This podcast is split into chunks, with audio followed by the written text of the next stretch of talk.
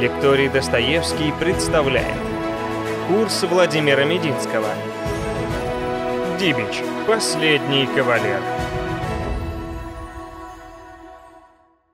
Добрый день, дорогие друзья! Продолжаем наши рассказы о русской истории. И сегодня мое любимое время, первая половина XIX века. Но прежде чем начать рассказ об одном интересном и совершенно неизвестном сегодня человеке, я бы хотел вас поблагодарить за отзывы, комментарии, которые я стараюсь, насколько хватает сил, читать. Поблагодарить за ваши письма. Вы знаете, с канала «Культура» мне передают письма, даже написанные от руки. На бумаге это всегда очень трогательно. Я и не думал, что сейчас продолжают вот так пользоваться эпистолярным жанром. Спасибо вам за это большое. Ваше внимание, ваши советы, ваша поддержка, вплоть до лайков в интернете. Это все способствует продвижению продукта. За это вам тоже огромное спасибо. Если вы поставили отметку, значит, это просто больше увидит людей, и это здорово. Это все вместе взятое невероятно мотивирует на дальнейшую работу. И если бы этого не было, мы бы давно уже наш лекторий прекратили, потому что это занимает немало времени в выходные дни. Но если это вам нужно, мы будем продолжать для вас работать. Вся наша крошечная команда. Сегодня рассказ о человеке, чье изображение есть на памятнике тысячелетия России. Такое совпадение. Записываем эту лекцию 22 сентября, на следующий день после годовщины открытия этого памятника в Новгороде в XIX веке. Фигура нашего героя. Там среди 36 фигур в группе «Военные люди и герои». Это скульптурное изображение фельдмаршала Ивана Ивановича Дибича. Фамилия в 19 позапрошлом теперь уже веке была широко известна в русском обществе. И дело не только в том, что он герой наполеоновских войн, и его портрет в знаменитой портретной галерее генералов 812 года в Эрмитаже.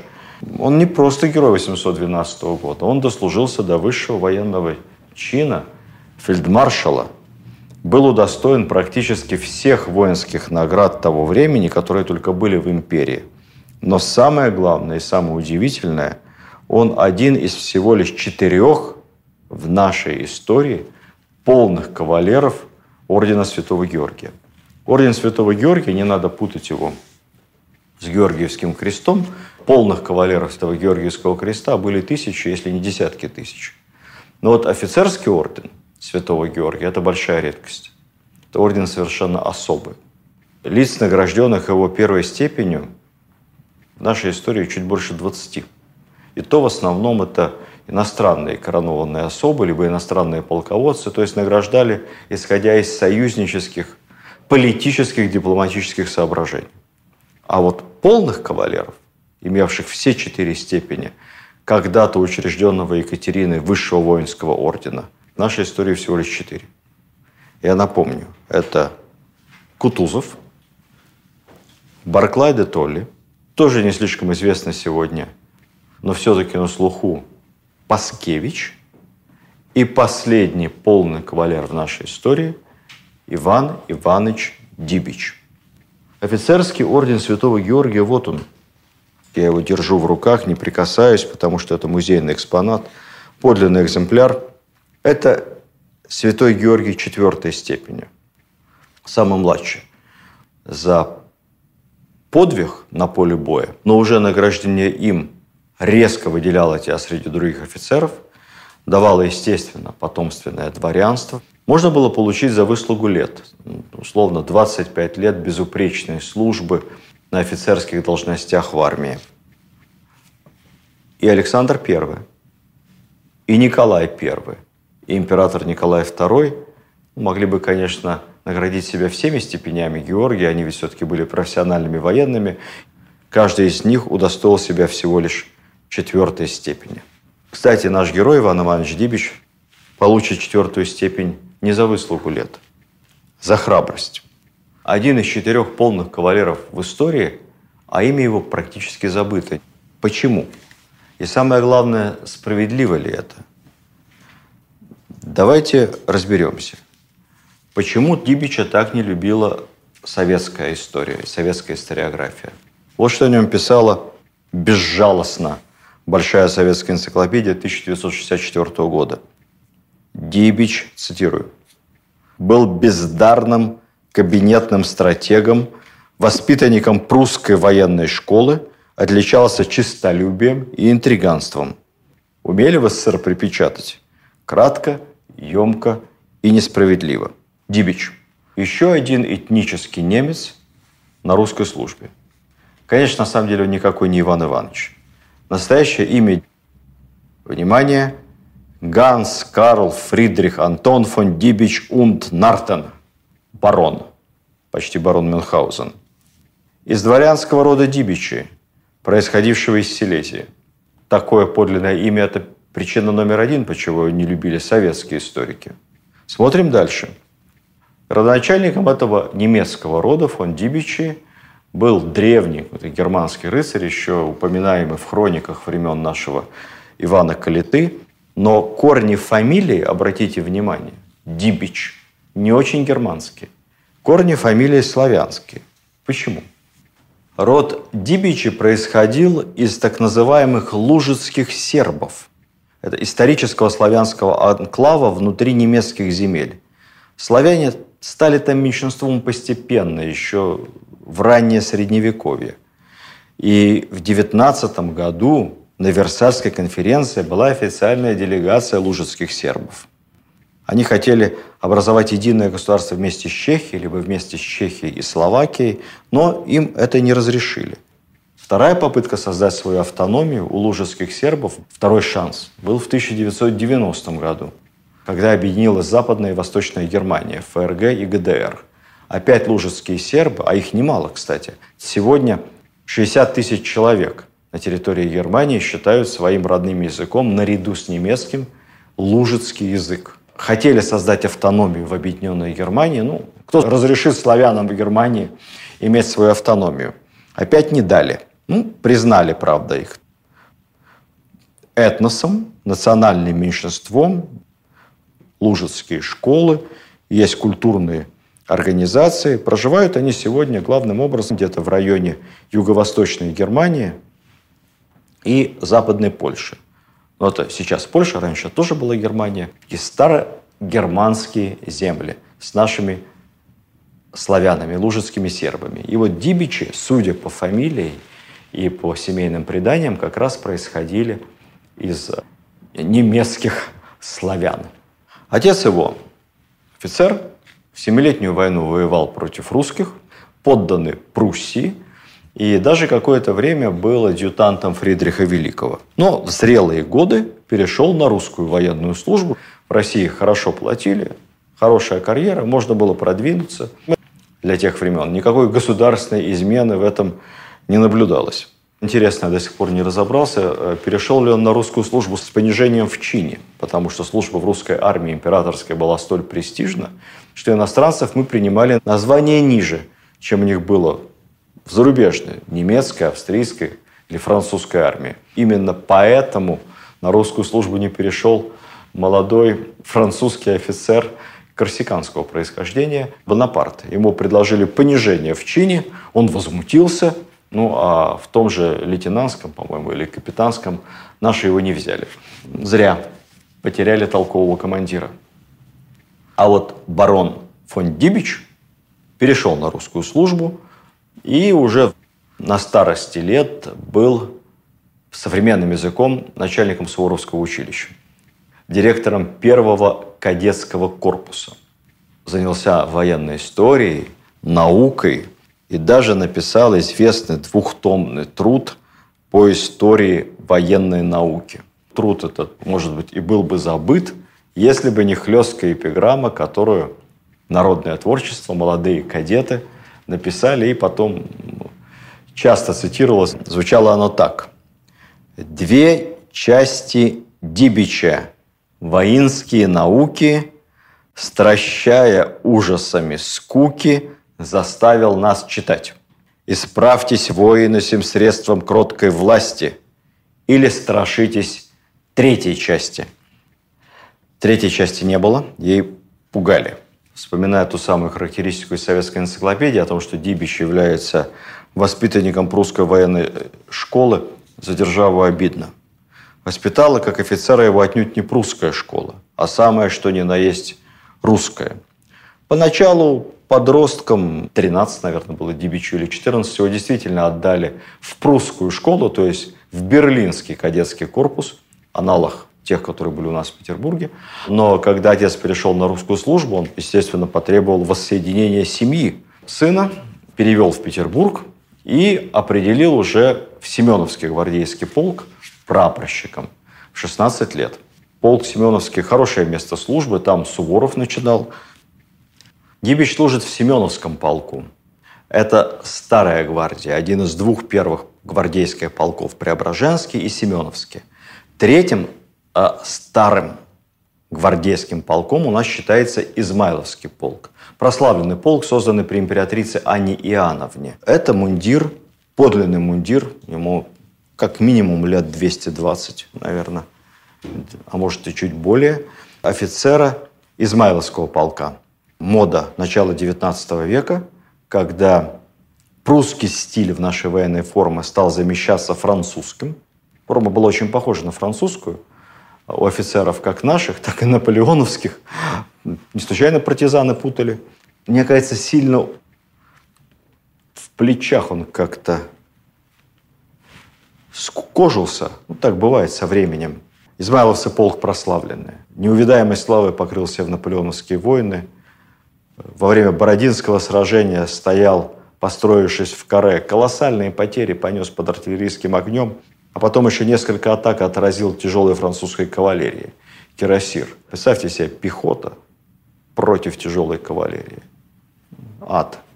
Измайловцы выстояли. Шефом этого полка был будущий император, тогда еще великий князь Николай Павлович. По легендам, этот мундир, музейщики эти легенды, ссылаясь на какие-то бирки и записи в инвентарных старинных книгах, передают из уст уста этот мундир вполне мог принадлежать Николаю Павловичу. 50 на 50. Если это было и так, то, скорее всего, это был Николай Павлович еще совсем молодым, наверное, подростком, потому что все-таки с возрастом в плечах он стал пошире. Хотя все может быть. Николай Павлович точно носил мундир один в один, как этот –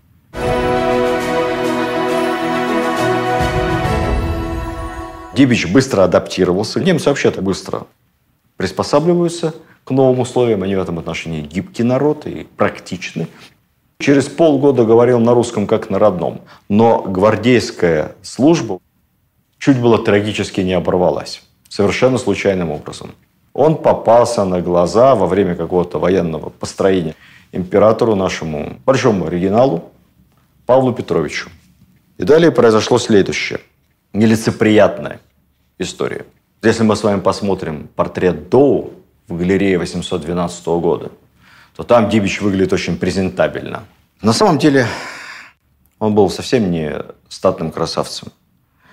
Увидев его на плацу, император Павел Петрович повелел, цитирую, «Сего безобразного Карлу уволить немедля за физиономию, наводящую уныние на всю гвардию».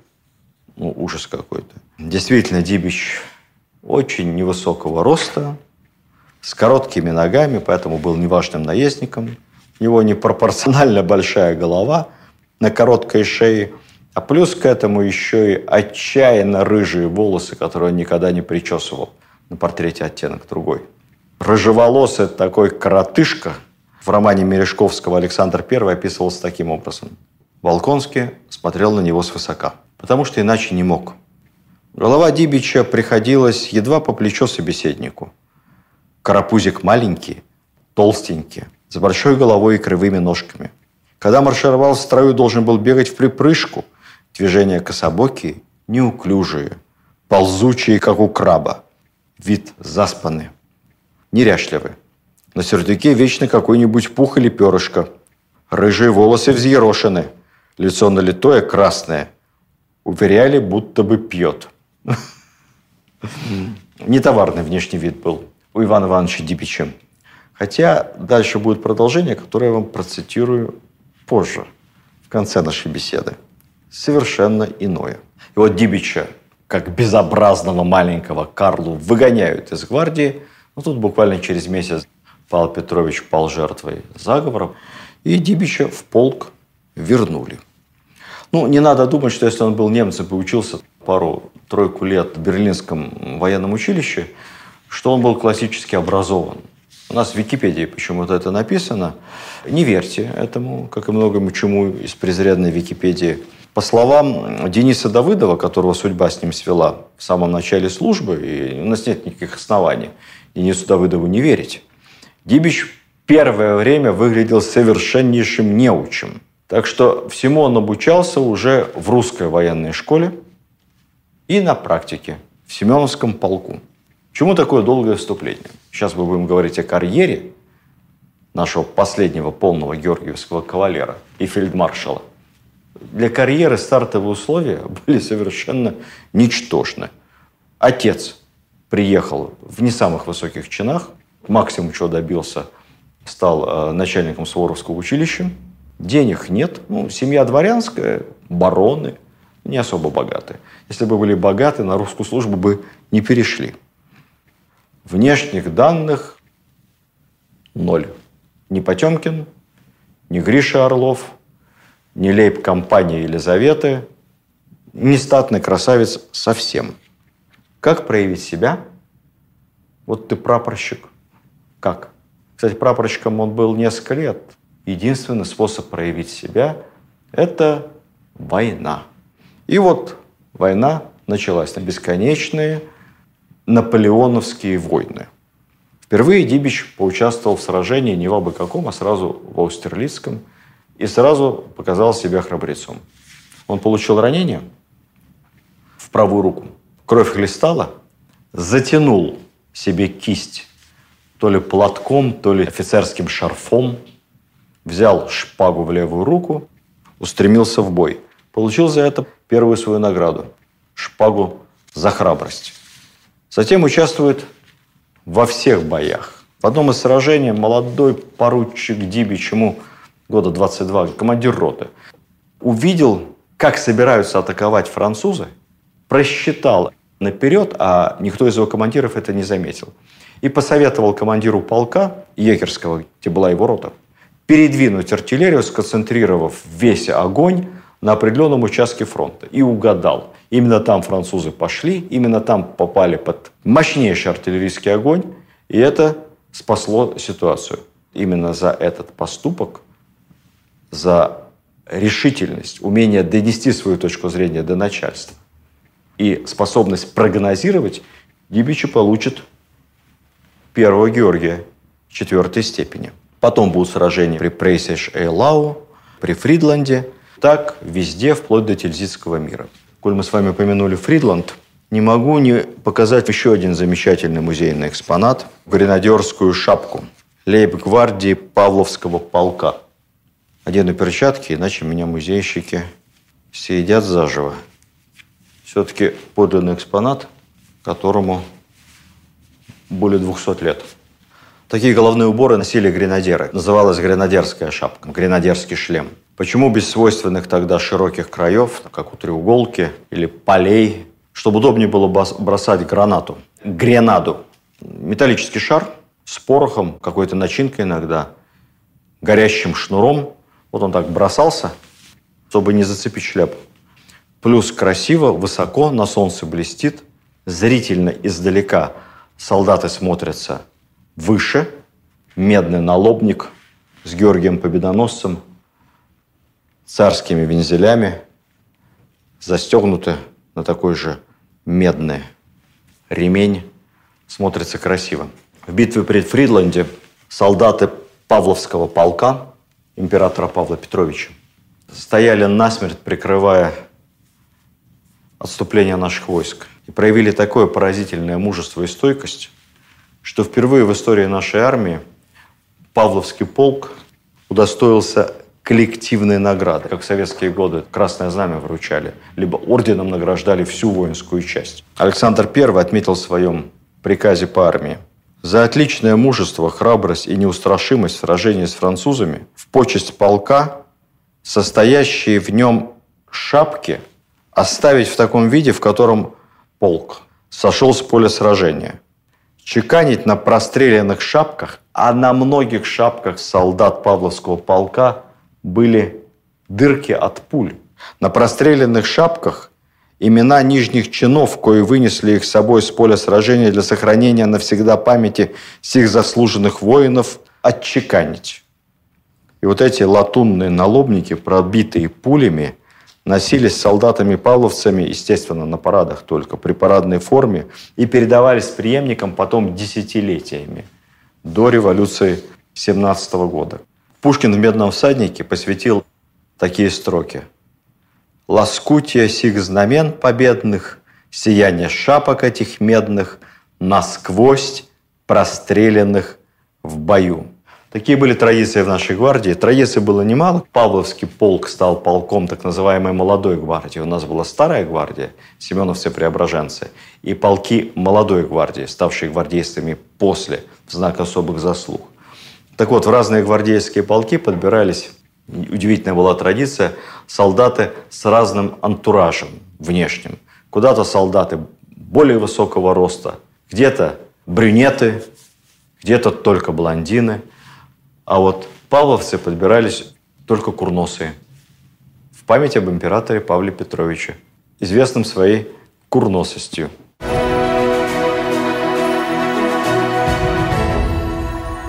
Наш герой Иван Иванович Дибич – после Тильзитского мира оказался не в действующей армии, не в полку, а при генеральном штабе. Говорю генеральный штаб для простоты восприятия, потому что как военное учреждение генштаб тогда не существовал. Его упразднил как раз император Павел. Но функции переданы были такой организации, которую, если мы прочитаем название сегодня, то совершенно не поймем, чем она занималась.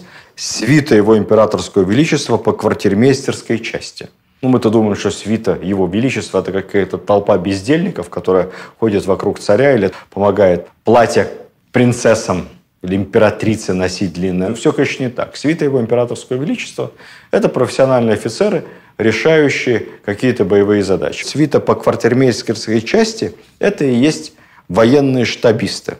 Потом уже после войны 812 года Александр I создаст так называемый главный штаб и разместит его в том самом комплексе зданий, где находится сегодня левое крыло, современная часть Эрмитажа на Дворцовой площади. Это будет здание главного штаба. Так оно, кстати, называется на всех архитектурных планах Петербурга и по сей день. Главный штаб станет органом военного управления, руководитель главного штаба станет как бы начальником армии по военной части, а функция военного министра, наоборот, скукожится – до главного армейского завхоза.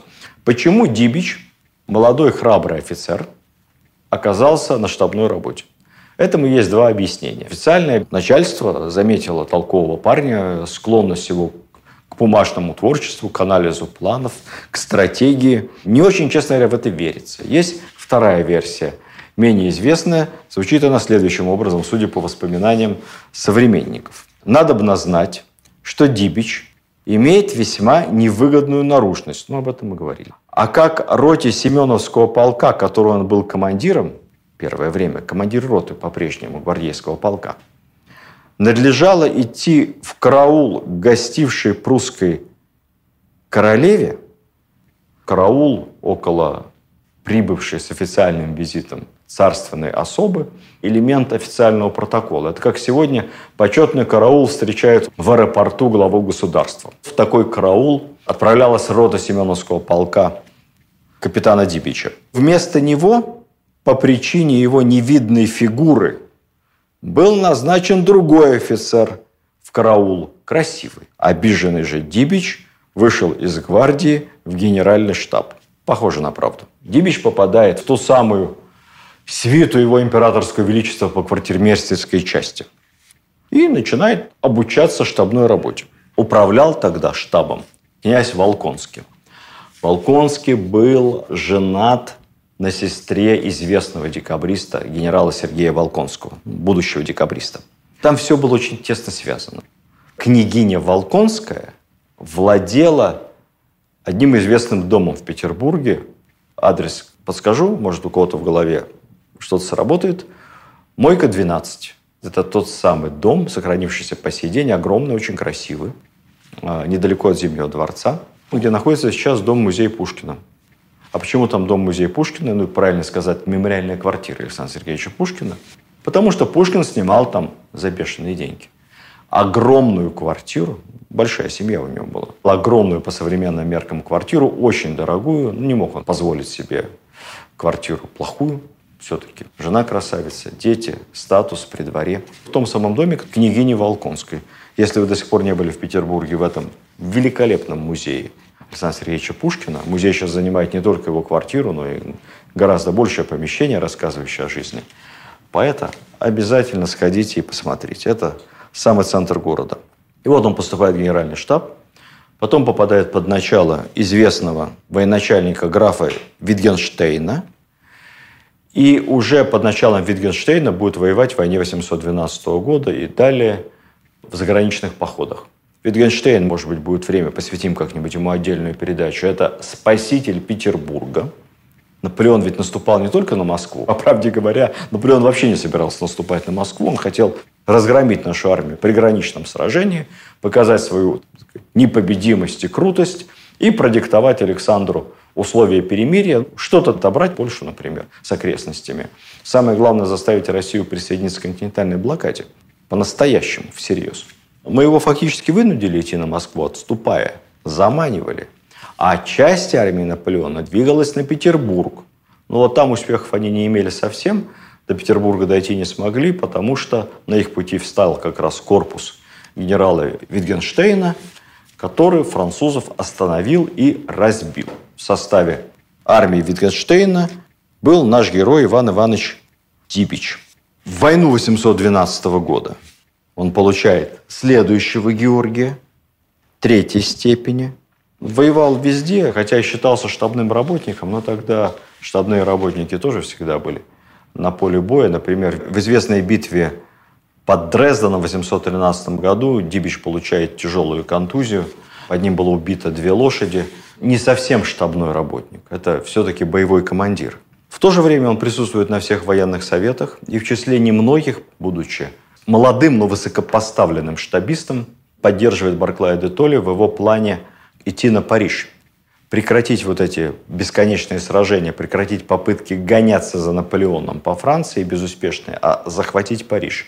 Именно этот блестящий шаг и позволил нам одномоментно покончить с Наполеоном, и завершить войну. Вот Дибич был в числе тех, кто понимал замысел Барклая де Толли и активно его поддержал. Ну, кстати, поддержал его в том числе и по личным причинам, потому что мы не говорили с вами совсем о личной жизни Дибича, а у него была невеста. А невеста непростая, и не просто немка, и не просто из хорошей семьи, а была племянницей нашего главнокомандующего Барклая де Толли. Женился он уже после заграничных походов в 815 году, ну, фактически можно сказать, что был членом семьи Барклая, и, безусловно, Барклай Дибича поддерживал. И по этой причине в том числе. После войны его замечает сам Александр I. Они становятся практически неразлучны. С той поры Дибич – любимец императора.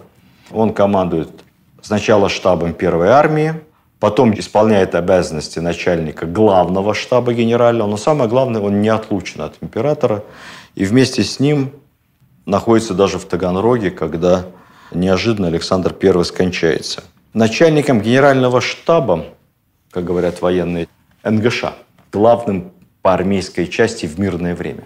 Он станет еще до восстания декабристов, к нему будет стекаться информация о всем, что происходит в армии, в том числе и о тайных политических организациях. Дибич был убежденным монархистом, заговорщиков терпеть не мог, считал, что все это нарыв на теле державы, который следует вырезать совершенно и навсегда истребить следы его. По приказу Дибича накануне восстания декабристов уже начинаются аресты заговорщиков во второй армии. Взят под стражу Пестель. Установлено наблюдение еще за несколькими участниками заговора потенциальными. Дибич был в числе первых, кто присягнул на верность новому императору. Дибич, начальник главного штаба, не брезговал тем, что проводил и первые допросы среди арестованных. и участвовал в следственных действиях. И, конечно, Николай I оценил его лояльность и монархическое рвение. И, в общем, так он станет любимцем и следующего императора, Николая. Естественно, это вторая причина, почему Большая советская энциклопедия и советские историки Дибича терпеть не могут. Потому что он один из главных оппонентов декабристов. Что касается характеристики, что он был честолюбив и тщеславен, это правда. Был честолюбив, в какой-то степени пытался быть интриганом, хотя до Кутузова ему еще далеко. Был тщеславен. Ну а кто, простите, из военных нечестолюбив?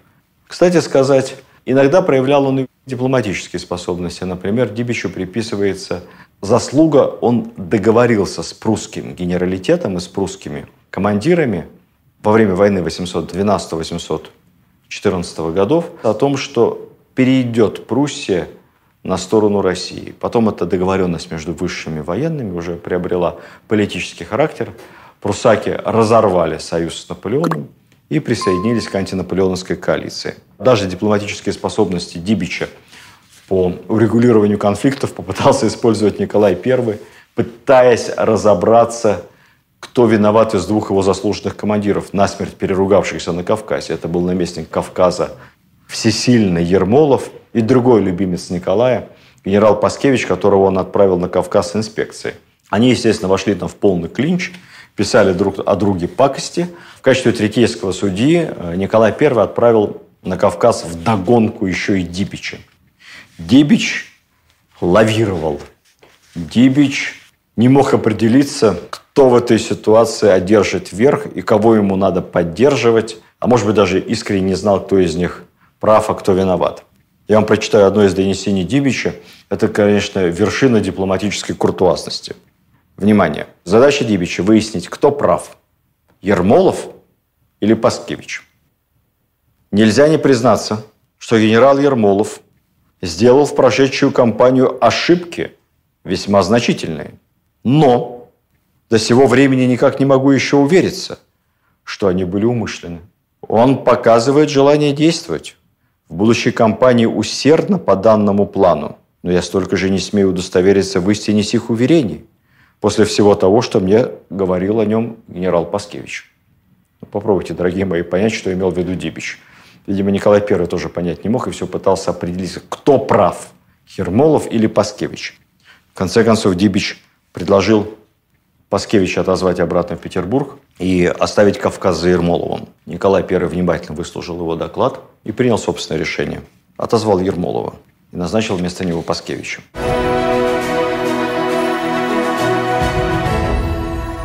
И вот наступает 1828 год. Очередная русско-турецкая война. Первая длительные и бесконечные антимонополеоновские войны до 812 года – Второй войной Отечественную, то это третья война генерала Дивича. Вообще с Османской империей, с турками мы воевали всегда, начиная со времен Ивана Грозного. Историки насчитывают целых 12 русско-турецких войн. И статистика по этим войнам следующая. Одну войну мы проиграли. Это знаменитый прусский поход Петра I.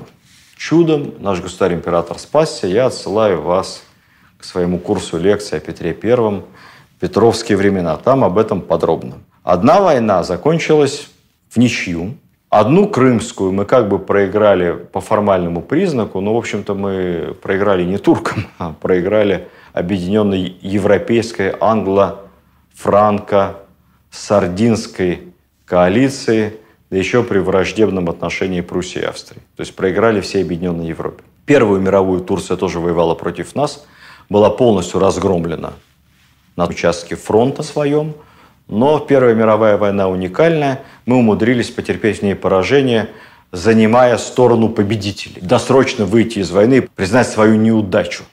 Это уникальный случай в мировой истории. Поэтому это не считается. А вот во всех оставшихся восьми русско-турецких войнах мы одержали победу. Поэтому счет 8-1 в нашу пользу.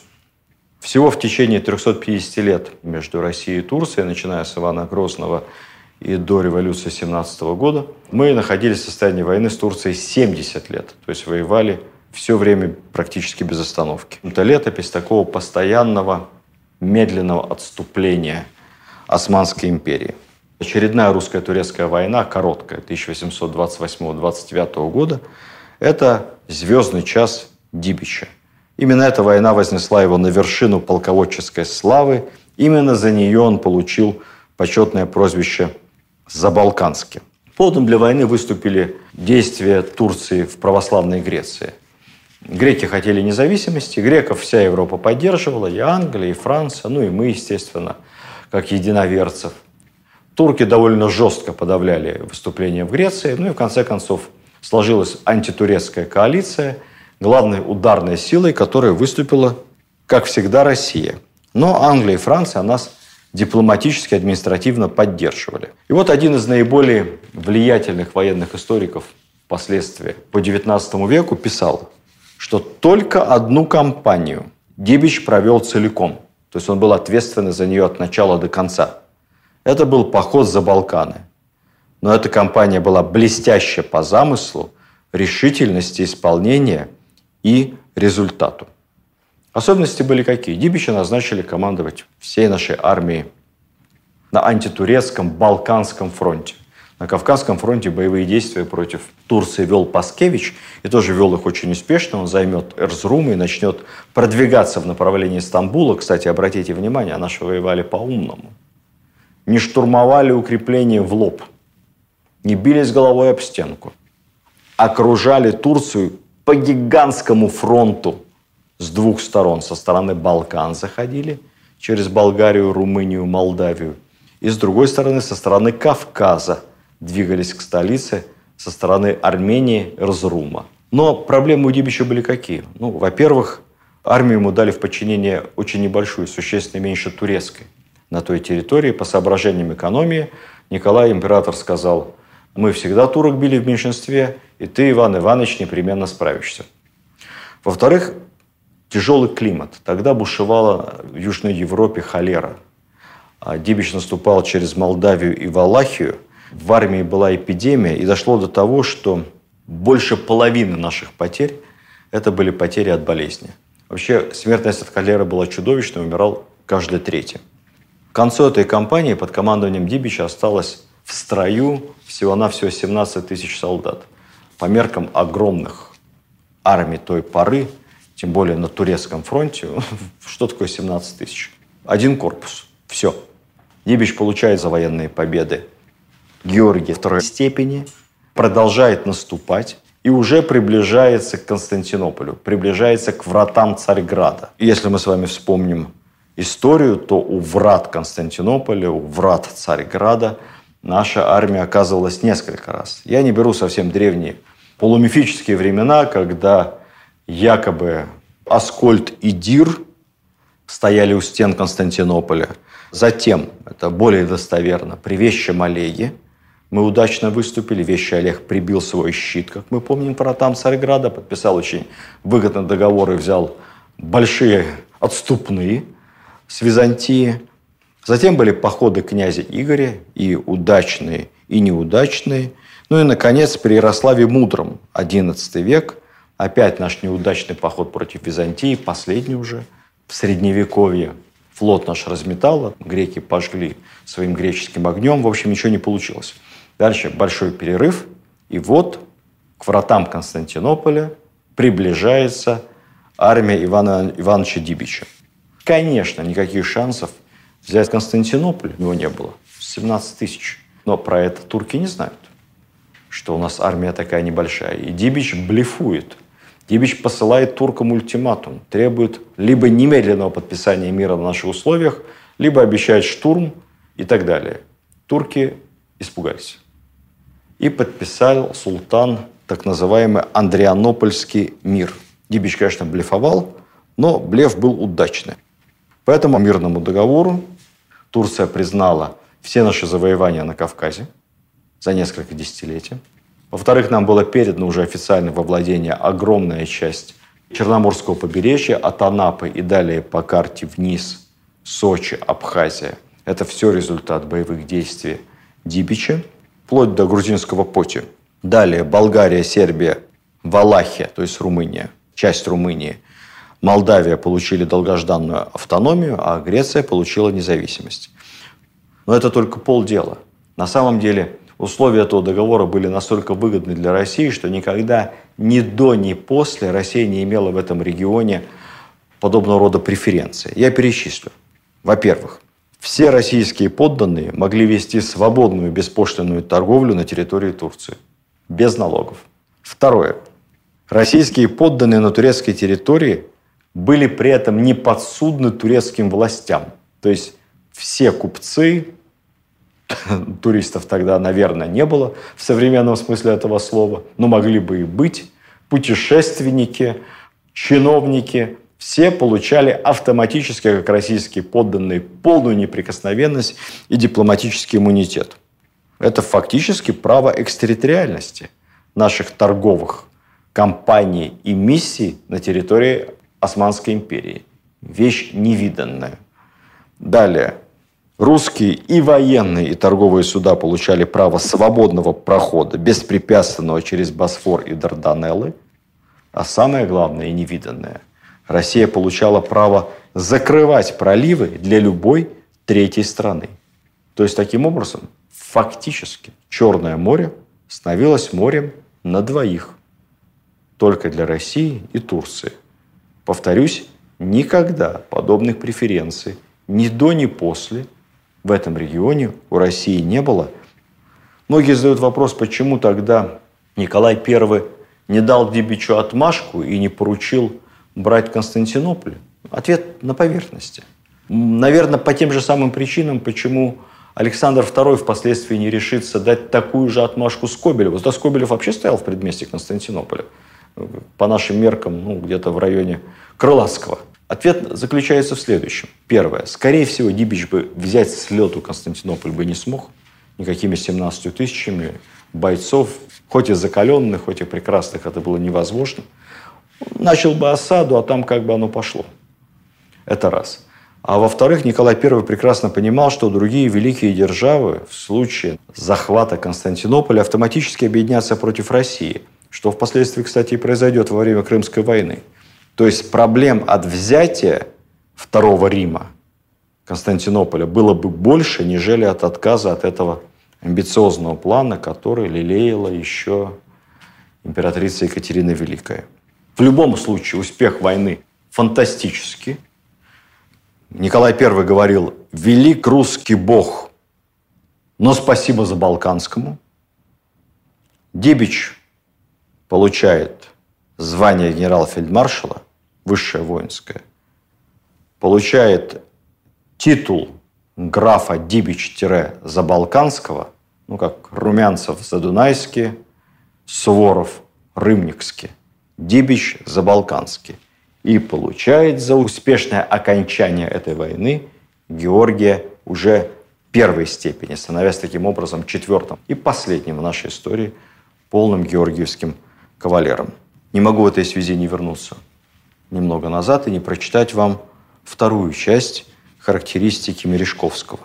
Не импозантно внешне выглядел. Но наружность Дибича была совершенно обманчива.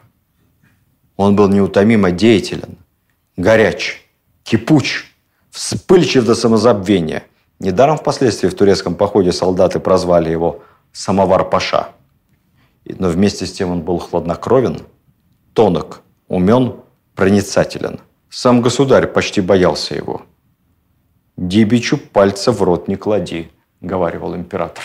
Почему самовар Паша? Современники, отмечая эмоциональность, импульсивность и вспыльчивость Дибича, кстати, качество совершенно не характерное для немца, все-таки что-то у него было, видимо, славянское в генах, отмечали, что Дибич очень быстро мог закипеть, вспылить, но потом также быстро и успокоиться.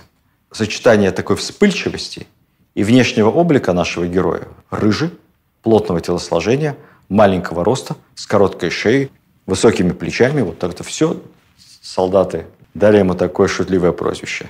Наш самовар Паша. Фадей Булгарин, небезызвестный писатель, писал. Ему иногда вредила его необыкновенная вспыльчивость какое-то внутреннее пламя, побуждавшее его к беспрерывной деятельности. Во время последней турецкой войны, прославившей его имя, русские прозвали его «Самовар Паша». Именно из-за этого вечного кипения. Вот как интересно, кстати, писал один из биографов фельдмаршала. Дибичу не доставало близкого общения с подчиненными и других качеств, которые привлекают и греют сердца солдат. Это очень тонкое наблюдение. Он действительно не был так популярен в армии, не умел так общаться с солдатами, как, например, гениальный Суворов. Держа дистанцию и в то же время давая ощутить, что он с ними вместе. Или как тот же Милорадович, любимец солдат, как Багратион. Вот этой близости с рядовыми Дибичу не хватало. Более того, он бывал криклив и груб. Стоило ему только вспылить, как он не сдерживался и обрушивался на подчиненных все возможные наказания. Но через минуту он уже успокоившись, тут же отменял наложенные им же кары. Знакомо, так по-человечески понятно. Но люди это не любят. Вместе с тем, те, кто знал фельдмаршала, отмечали в нем обширную эрудицию и в военных, и в государственных вопросах, огромный опыт штабной работы, научился в штабах, решительный характер, большую гибкость, не случайно дипломат. И что странно, он был глубоко при этом религиозным человеком. Военный триумф Дибича на Балканах был омрачен смертью любимой супруги. Она умерла неожиданно в 30 небольшим лет, в какой-то болезни, а детей у них не было. При всем при том он оставался совершенно одиноким человеком. И вот вскоре пройдет всего лишь год с небольшим, еще одна, последняя, четвертая война, теперь уже фельдмаршала Дибича, война с Польшей.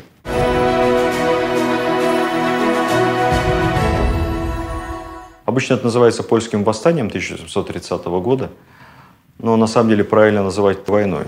Почему сейчас объясню. Ну, прежде чем говорить об этом восстании или об этой войне, я бы хотел вспомнить один из немногих случаев в истории наших русско-польских отношений, когда поляки, генералы, предпочли отдать жизнь, но сохранить верность России, верность присяге и верность воинскому долгу. Это так называемые «семеро смелых», шесть генералов и один полковник. Тогда, в 1730-м, восставшие убили их, ворвавшись во дворец русского наместника в Варшаве. Вот их имена, я перечислю. Мауриций Гауке, Станислав Потоцкий, Юзеф Новицкий, Игнатий Блюмер, Станислав Тромбицкий, Томаш Ян Семенковский, Филипп Мецишевский. Часть этих генералов сражалась когда-то за французов, за Наполеона против России. Часть, наоборот, сражалась за нас против Наполеона. Но здесь, в 830-м, их всех объединила верность присяге. Вместе с ними погибли еще несколько десятков офицеров, более низких чинов, которые тоже пытались остановить восставших. Остановить их словом.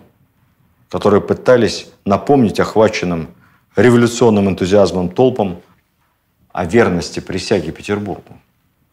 Их всех разорвали на части. Потом, позже, в Варшаве был установлен памятник, надпись на котором сочинил сам Николай I. Полякам, погибшим в 830-м за верность своему монарху. Памятник этот простоял аж до революции 1917 года. У польских революционеров, сепаратистов даже была такая традиция, проходя мимо этого памятника, обязательно плюнуть на него – Культурная Европа, цивилизованная, что тут сказать. Но простоял он до 17 года. А вы спросите меня, почему до 17 Ведь в самом начале Первой мировой войны немцы вошли в Варшаву, оккупировали ее. Почему памятник не сносили? Вот потому и не сносили. Потому что даже наши противники, германцы, уважали тех, кто был верен своей присяге, и запрещали полякам сносить этот памятник. Когда немцы ушли, правительство Пилсудского тут же памятник взорвало. Ну, в принципе, в Польше мы знаем, снос памятников. Многолетняя старинная традиция. Увы, вынуждены это признать. В 830-му в восставшей Польше была собственная многочисленная армия. Дело в том, что Александр I разрешил Польше не только конституцию, не только полное местное самоуправление, не только сейм, не только полный набор гражданских свобод, о которых и мечтать не могли в самой России. Он разрешил полякам иметь и собственную армию. И они очень быстро собрали огромное войско под 150 тысяч, которое полноценно должно было сражаться с армией русской. Командующим русской армией был назначен Иван Иванович Дивич. Поначалу он излучал уверенность, отправляясь на войну, всех приглашал на блины в Варшаву. Но получилось нелегко.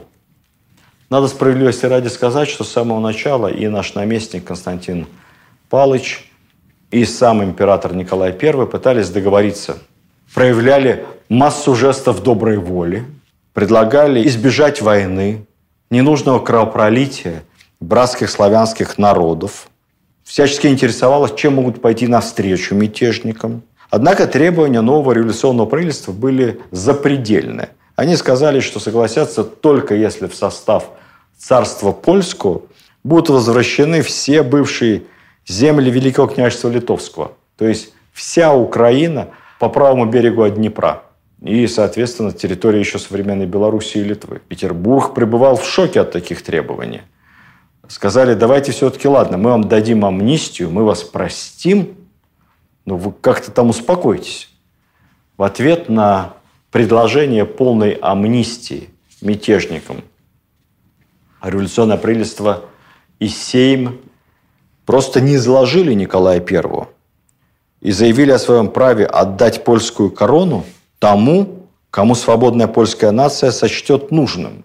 Ну, в общем, поляки сказали, что они а. отделяются от России, и б. собираются отделиться еще в границах Великого княжества Литовского, то есть вместе с Украиной, Белоруссией и Литвой. Перспективный план. Вариантов не было, пришлось посылать армию. Такие требования поляков и весь этот мятеж польский – вызвал огромный патриотический подъем в России и в Петербурге. Все мы помним с вами стихотворение Пушкина по этому поводу «Клеветникам России», когда Николай I объявил гвардейцам о походе в Польшу в манеже. Это вызвало взрыв негодования, который мгновенно охватил всех присутствующих. Расстался восторженный крик «Веди нас, государь, мы отомстим за оскорбленную честь России». Николаю Первому даже пришлось сдерживать этот порыв и издавать рескрипты примерно как Сталин в 45-м, о том, что наказывать надо только мятежников, что польский народ нам братский, он не виноват, надо по-христиански прощать раскаявшихся и не допускать ненависти во время подавления этого мятежа. Известный в то время поэт, некто Туманский, считавшийся, кстати, большим либералом, писал следующее. «Реки нет Польши и не будет, и имя Польши мир забудет, и на развалинах я красою юную блистая, возникнет Русь передовая, злодеям казнь и мщению мщение. Все требовали мщения, все требовали от Дибича решительно по-суворовски подавить мятеж. Дибич, в общем-то, и начал действовать по-суворовски. Он даже провианта с собой взял всего на две недели, полагая, что за это время с поляками расправится. Нанес поражение армии польской недалеко от Варшавы, но поражение не окончательное. Поляки отступили, заняли позиции за укреплениями Праги, предместья Варшавы, привели армию в порядок, и далее война затянулась. Затянулась. Решительных действий не предпринималось. Дибича что-то не получалось. Я не могу понять, почему. А, говорили, что ему дают вредные советы, что нельзя допускать кровопролитие, не надо обстреливать мирные города, нельзя допускать жертв среди мирного населения, надо уничтожать только военные объекты. А все это затягивало войну. Суворов резко, жестоко, но решительно и быстро закончил тогда с восстанием в Польше. А у Дибича это тянулось из месяца в месяц. Дибич сам впоследствии признавался. Мне дали пагубный совет избегать кровопролития. И, последовав ему, я провинился перед Россией – Главнокомандующий один отвечает за свои действия. Главнокомандующий всегда в итоге является крайним. А тут еще очередная эпидемия холеры 830 года. От холеры умер великий князь Константин Палыч. И так и не добившись победы над поляками, это потом закончит другой фельдмаршал Паскевич от холеры в 1831 году умирает Иван Иванович Дибич. Ему всего 45 лет. Тело Дибича было забальзамировано и отправлено в Петербург. Там похоронили его рядом с женой, которая умерла годом ранее. Тоже одна из версий, что смерть жены так травмировала Дибича, единственного близкого ему человека, что он потерял свойственную его характеру бесшабашную решительность. Хранили его на Волком лютеранском кладбище, рядом с супругой. Там, кстати, мать Ленина похоронена. Там многие считают, Крупская хотела, чтобы похоронили самого Владимира Ильича. Могила, как ни странно, Дибича сохранилась.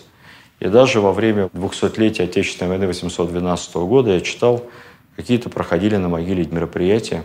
Но вот эта могила – это, собственно, все, что осталось в нашей памяти о Дибиче, потому что для современников он был заслуженнейшим генералом, но который скончался в середине войны, не добившись победы.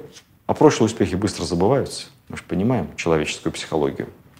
Ну, для советской историографии это был просто персона нон-грата, монархист, душитель свобод, правая рука жандарма Европы Николая, уничтожал декабристов, уничтожал бедных поляков.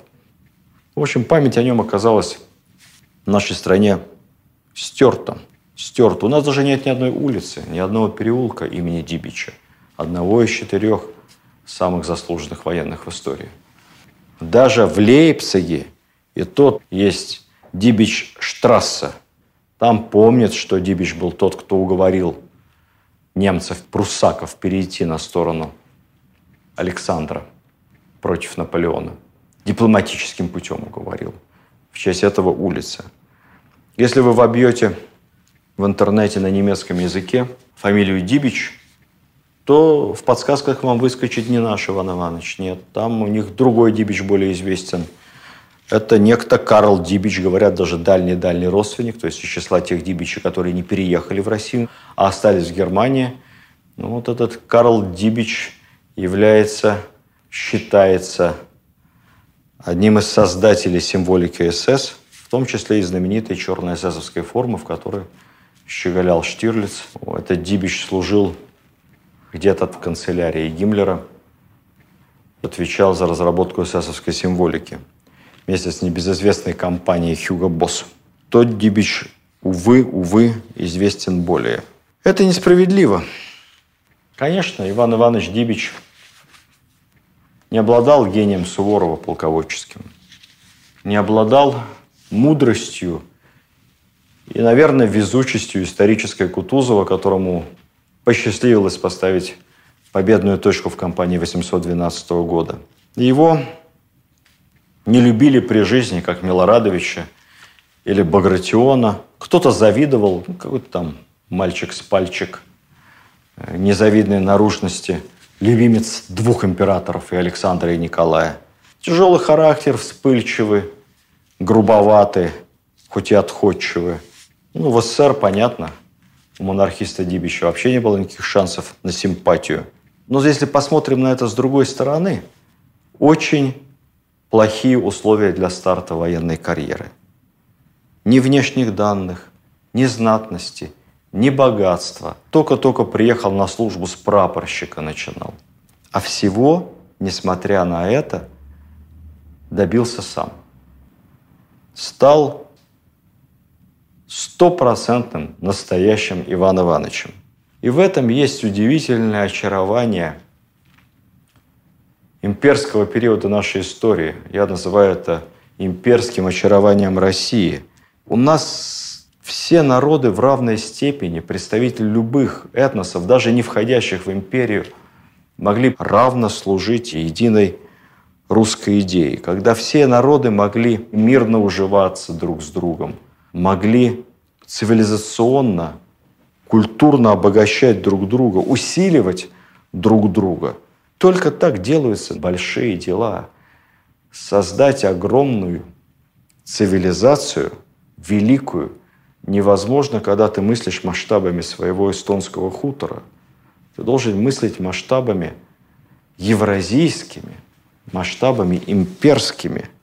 Только так, будучи маленьким, рыженьким немецким мальчишкой, ты можешь выйти на огромные имперские высоты. И неважно, кто ты – немец, грузин, серб, армянин, малорос – ты можешь достигнуть всего. Ну вот это и есть имперский шанс и имперское очарование.